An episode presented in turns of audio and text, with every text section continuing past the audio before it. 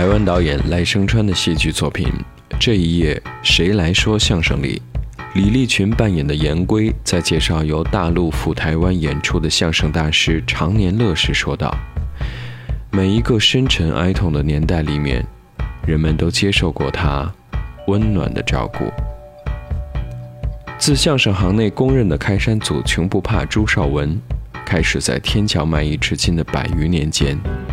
无数深沉哀痛着的小小百姓，也都曾在包袱抖响的一刻，体会着他们片刻的欢愉，以及蕴藏在这欢愉之中的温暖的照顾。无数人间悲喜，都曾被相声艺人化作淋漓干脆的包袱，于市井间一一抖响。也是在这百余年间，相声从街边撂地儿。到登堂入室，从江湖之远到庙堂之高，从杂耍玩意儿到语言艺术，从弱到强，又从盛到衰。二零零五年六月二十六日，一场名为《这些年我们一直说相声》的传统相声，在穷不怕当年卖艺的北京天桥上演。演出这场节目的是一个名叫。北京德云曲艺社的团体，这个团体现在每周固定在天桥的天桥乐茶园上演两场传统相声大会。领衔的演员是一个三十三岁的年轻人。这一年是这个年轻人在北京的各处茶园剧场坚持相声演出的第十一个年头。他叫郭德纲。您还搞创作吗？我喜欢做一些个小的诗，有作品吗？不是很成熟，您可以念一念，大家指正一下啊，我们欣赏。嗯，这作品，呃，宣武区的天是晴朗的天，通州区的人民好喜欢，眼望丰台高声喊：“我爱你，海淀。”谢谢。二零零四年七月，当一名网友在相声论坛“中华相声”当中的一个回帖里将郭德纲说成是北京演员时，有人回帖纠正说郭德纲是天津人。回复这句话的 ID 名叫“天津小孩儿”，这个 ID 的主人就是郭德纲。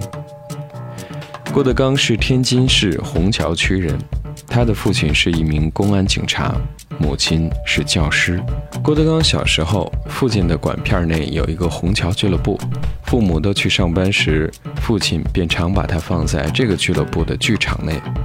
当时剧场里有各种演出，戏曲、曲艺都有。郭德纲那段日子几乎是有什么看什么。天津人最爱戏曲曲艺，天津的电台也就总播些戏曲节目。郭德纲虽然年纪小，但也爱跟着哼唱。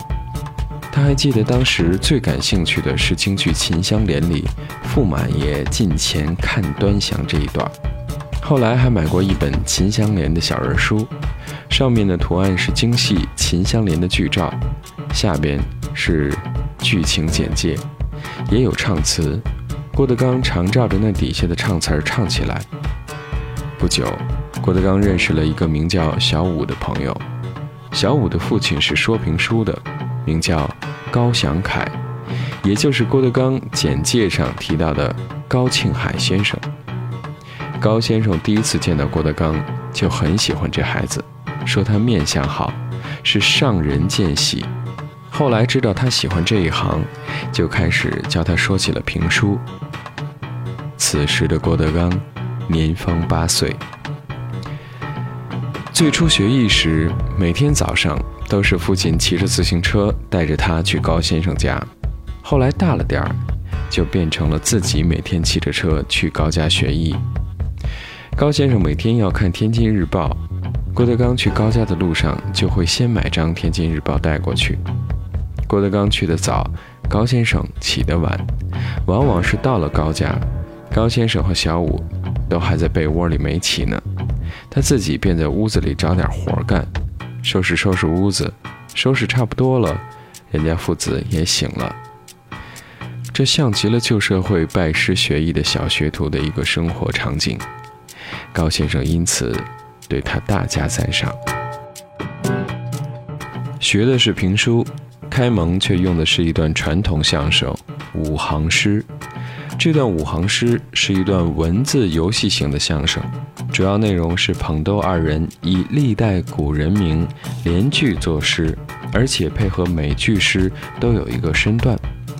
高先生要求郭德纲练的便是基本的语气、表情和身段。比如说到一句“金锤一对上下翻”，这其实就是三个身段：金锤一对儿上下翻。练这句的时候，高先生给他拿来两个酒瓶子，告诉他就拿这个当金锤来耍。二零零五年十一月，郭德纲在网上开始连载的自传作品里面提到了这一段往事。比划金锤时，一手一个酒瓶子；金枪是用毛巾捋；学董卓撩袍时，披着棉被上院里站着。唉，那是夏天呀。若干年后，我教潘云霞五行诗，这一切全都用上了。潘云霞呲牙咧嘴的时候，我笑了，好像看到了当初的我。郭德纲在高家院子里面比划这些稀奇古怪的招式时，常有一个孩子站在一旁笑话他。那个孩子是同院的街坊，家里是卖汽水的。常穿着大红背心儿，蹬一辆三轮车，拉着汽水、啤酒满街跑。后来这孩子长大之后也成了演员，而且最早以模仿相声大师马三立出名。他的名字叫汪洋。传授五行诗时，高先生说过：“这活儿啊，使出来就是山崩地裂。”郭德纲虽然一直不明白。也不觉得这样一个文字游戏的段子有什么山崩地裂的，但还是没敢怠慢，把这块活儿打磨得瓷瓷实实。五行诗之后，高先生又给他说了一个相声《戏迷游街》。在此之后，才教他评书《三剑侠》里镖打秦天豹这一段。这，这是郭德纲评书开蒙的节目。也是在郭德纲八九岁的时候，父亲的一个朋友认识相声大家常宝霆，便找机会把郭德纲介绍给了常宝霆。常先生是老相声艺人常连安的三儿子，当年赫赫有名的相声名家小蘑菇常宝坤的胞弟。登门拜访之前，郭德纲事先想到可能会让他当场表演，便提前准备了一个单口小段儿《天王庙》。这段《天王庙》很多相声演员都表演过，现在还能听到单口大王刘宝瑞和相声泰斗马三立先生的录音。当时没人教过郭德纲，他是自己听录音、看文本学会的这一段。果不其然，准备的这一段还真就用上了。在常三爷家的小客厅里，常三爷问完：“喜欢相声吗？多大了？”之类的问题，就开始问道：“都会说什么呀？会说一个天王庙。”哦，常宝霆把眼睛瞪得挺大，说说听听吧。那天常三爷有什么具体的评价，郭德纲想不起来了，但他记得两条：这段里头过路的四个读书人和私塾里的四个小孩写在天王庙白墙上的字，不该是横着。应该是一句一句竖排着的。读书人是大人，写得高；四个小孩身量矮，写得低，等于是在下边续上的。这样最后被私塾先生连起来念才更合理。第二条是常宝霆先生那天跟他说的一句话：“小子，你记住了，学相声最主要的有三点。”天赋、兴趣、刻苦，缺一不可。二十年之后的今天，郭德纲给他的徒弟们说活的时候，也常提到这句话。常三爷是相声名家，事务繁忙，不能常去求教。后来就有人给郭德纲介绍了常宝霆的弟弟常九爷常宝峰。常九爷是常家这辈儿里最年轻的一个，一九四七年生人，当时还不到四十岁，正是年富力强的时候，人长得帅气、精神。常九爷家住天津的体院北，从家里过去，路上大约要用一个小时。郭德纲到现在还记得常九爷家里的客厅铺着地毯，屋子里的大沙发，以及墙上挂的一幅到现在也不知道画的是什么的抽象画。第一天去上课时，那间屋子里很冷，郭德纲坐在客厅里很拘谨。常九爷喊自己的爱人从床底下拽出一个纸箱子来，从纸箱子里面拿出了六本书。那是当时沈阳出版的六本传统相声文本，也就是现在相声学习者和爱好者都知道的四大本儿，也就是文化艺术出版社出版的一至四集《中国传统相声大全》的前身。这套材料当时是内部资料，外边根本买不到。郭德纲一见如获至宝，就一本一本从常先生家往外借，拿回家再一本一本的抄，直到把这六本书全都抄完。相声行和评书行里把这种节目文本叫做彩子。这套手抄的传统相声彩子，郭德纲一直精心保留着，直到现在还带在身边。常九爷给郭德纲开蒙的活儿。是八扇屏，他先交给郭德纲一个手写本的八扇屏彩子，上面还写着王佩元整理，让郭德纲回家背词儿去。王佩元是天津的相声演员，早期一直给常宝峰先生量活，合作过《并非讽刺裁判》等很多节目。最近几年一直在北京和常宝峰先生的侄子常贵田合作。等到郭德纲把八扇屏的词儿背好，再到常九爷家跟常九爷一句一句的对词儿，常九爷随时给他纠正错误。除了常三爷、常九爷，当时天津很多的相声演员，郭德纲都曾去登门拜访求教，如白全福、马志存等等。当时正是一九八零年代，相声的繁荣期。尤其是在天津这样的曲艺窝子，一到夏天，天津的各个公园里常有露天的曲艺相声演出，而且往往是一进夏天就开始，一演就是三个月。演出不收门票，观众只要买票进了公园就能去看相声。当时在公园里面演出的不乏名家，比如于宝林、冯宝华等人。而且说的基本全都是传统相声。郭德纲第一次登台说相声，也是在这样的露天场地——天津第二工人文化宫。当时有一个消夏相声晚会，是河东区文化馆的业余相声队固定演出，但也可以让郭德纲他们来演。郭德纲还记得那天和自己的搭档，也就是教评书的高先生的儿子小武一起蹬着自行车。去第二工人文化宫演出的场景，两个十二三岁的孩子都非常兴奋，一边骑车一边反复对词儿。演出的地点是在一个露天的长廊附近。头一次演出，郭德纲没怯场，但是也没让观众哈哈大笑。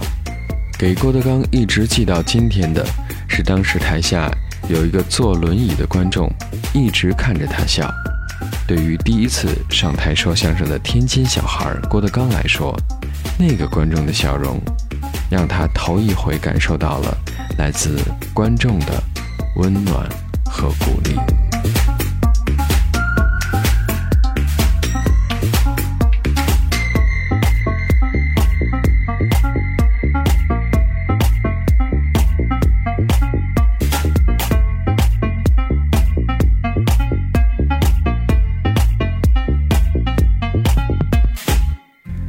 年之后，郭德纲经常九爷介绍认识了相声演员陶大为，并和他搭伙合作，一块加入了天津市曲艺团的青年队。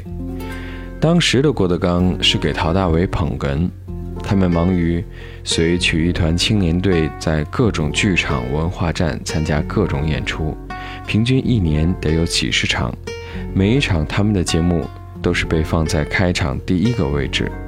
除去团里的演出，郭德纲还忙里偷闲，在天津说过评书、杨家将、大隋唐，以及长篇单口相声八大棍儿，他基本都试过。一九八八年，北京的全总文工团成立了一个说唱团，由天津相声演员高英培负责。陶大为和郭德纲去参加招考演员的考试，留在了全总说唱团。这，就是郭德纲的第一次进京。郭德纲第一次进京的心态是急功近利的，按他自己的话说，就是要当大腕儿。要一场挣好几万，这是我现在最看不起的心态，但当时就是抱着那个心态来的。当时的全总说唱团里，相声演员有高英培、孟凡贵一场，崔金泉、马志存一场，陶大为、郭德纲一场。同台演出的歌唱演员则有韩笑、苏红等人。除此之外，有一个负责剪场的藏族小伙，名叫杨红。几年之后，这个小伙子在全国大红大紫，只不过观众知道的都是他的藏族名字洛桑。留在全总说唱团之后，陶大为、郭德纲二人马上随团赴四川演出，之后就是在四川、河南各地几个月的巡演。巡演回来之后，团里对这两个年轻人比较满意。准备开始给他们办理工作手续，调动人事关系。正在此时，北京爆发学潮，团里的调动工作被突如其来的变故打乱，他们二人也只得离开北京，重回天津曲艺团的青年队。但郭德纲不久也离开了这里。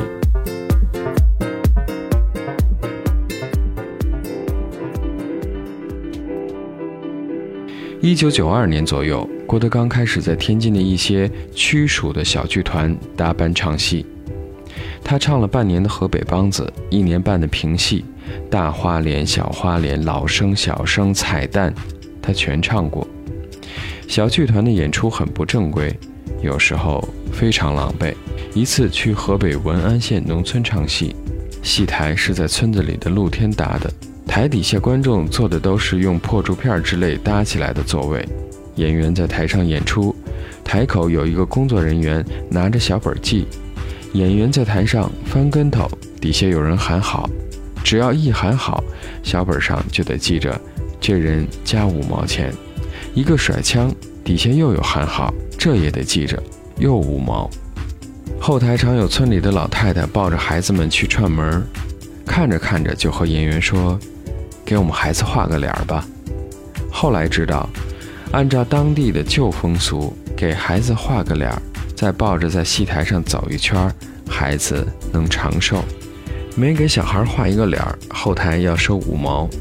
可就为了这五毛钱，后台的演员差点没打起来，因为有演员正式提议，这五毛钱得充公，再集体分配。这期间。郭德纲又去过一次北京，但是第二次进京很快也以失败告终，只待了三四天就返回了天津。唯一的收获是一天夜里从民族宫一直走到大石栏的小旅馆，出发时穿上的新鞋子在脚上磨出来的几个水泡。回天津之后，郭德纲尝试做过生意。他在第二文化宫附近包了一个一千平米的场地，想搞剧场。那场地的租金是一个月五千，这在当时对于一个二十出头的小伙子来说实在是天价。他卯足了力气，也没挣回来这些房租。直到最后债主逼门，郭德纲实在无计可施，卖了家里的一套房子还债。也正是这次卖房还债。激发了他和妻子之间的矛盾，二人后来因感情不和离婚。此后的郭德纲陷入了茫然，他决定要离开天津，可是去哪儿？最后的结论还是北京。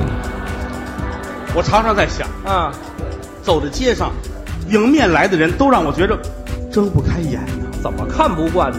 有的人穿着背心短裤就上街，你是人吗？这天儿热，还有的人穿着睡衣睡裤就出来了，这临时的。不自重。还有到游泳池，你看看，还都穿个游泳衣，要脸吗？废话，你穿着棉袄游泳去呀？啊，露着胳膊露着大腿，太三俗了。啊，这现在的泳衣做的也不好嘛。怎么了？这过去的泳衣很端庄，多好啊！是啊，过去那个泳衣扒开泳衣才能看见屁股，现在这个扒开屁股才能看见泳衣。哎呀嗨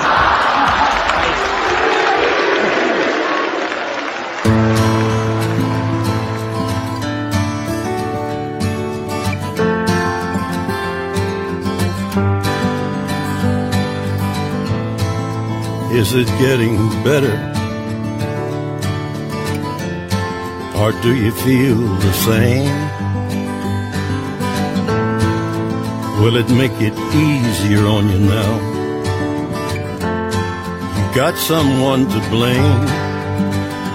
You said one love, one life, when it's one need in the night one love, we get to share it. It leaves you, baby, if you don't care for it.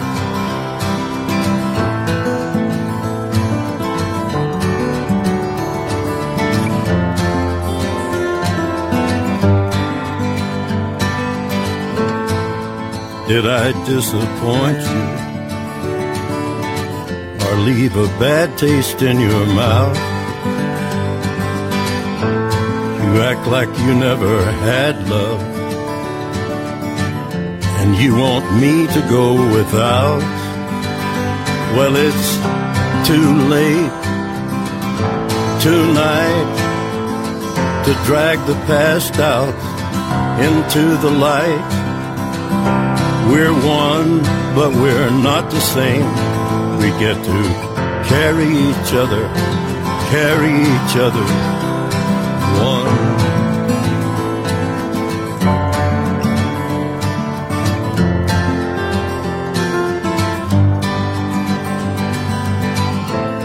Have you come here for forgiveness?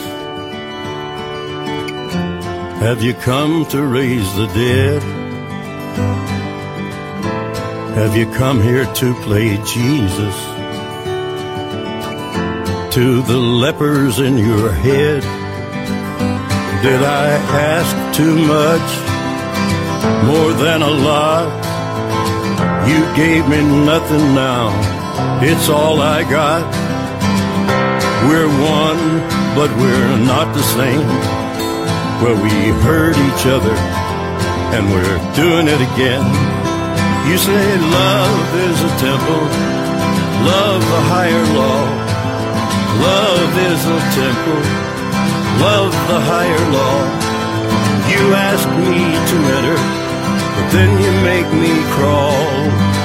And I can't be holding on to what you've got.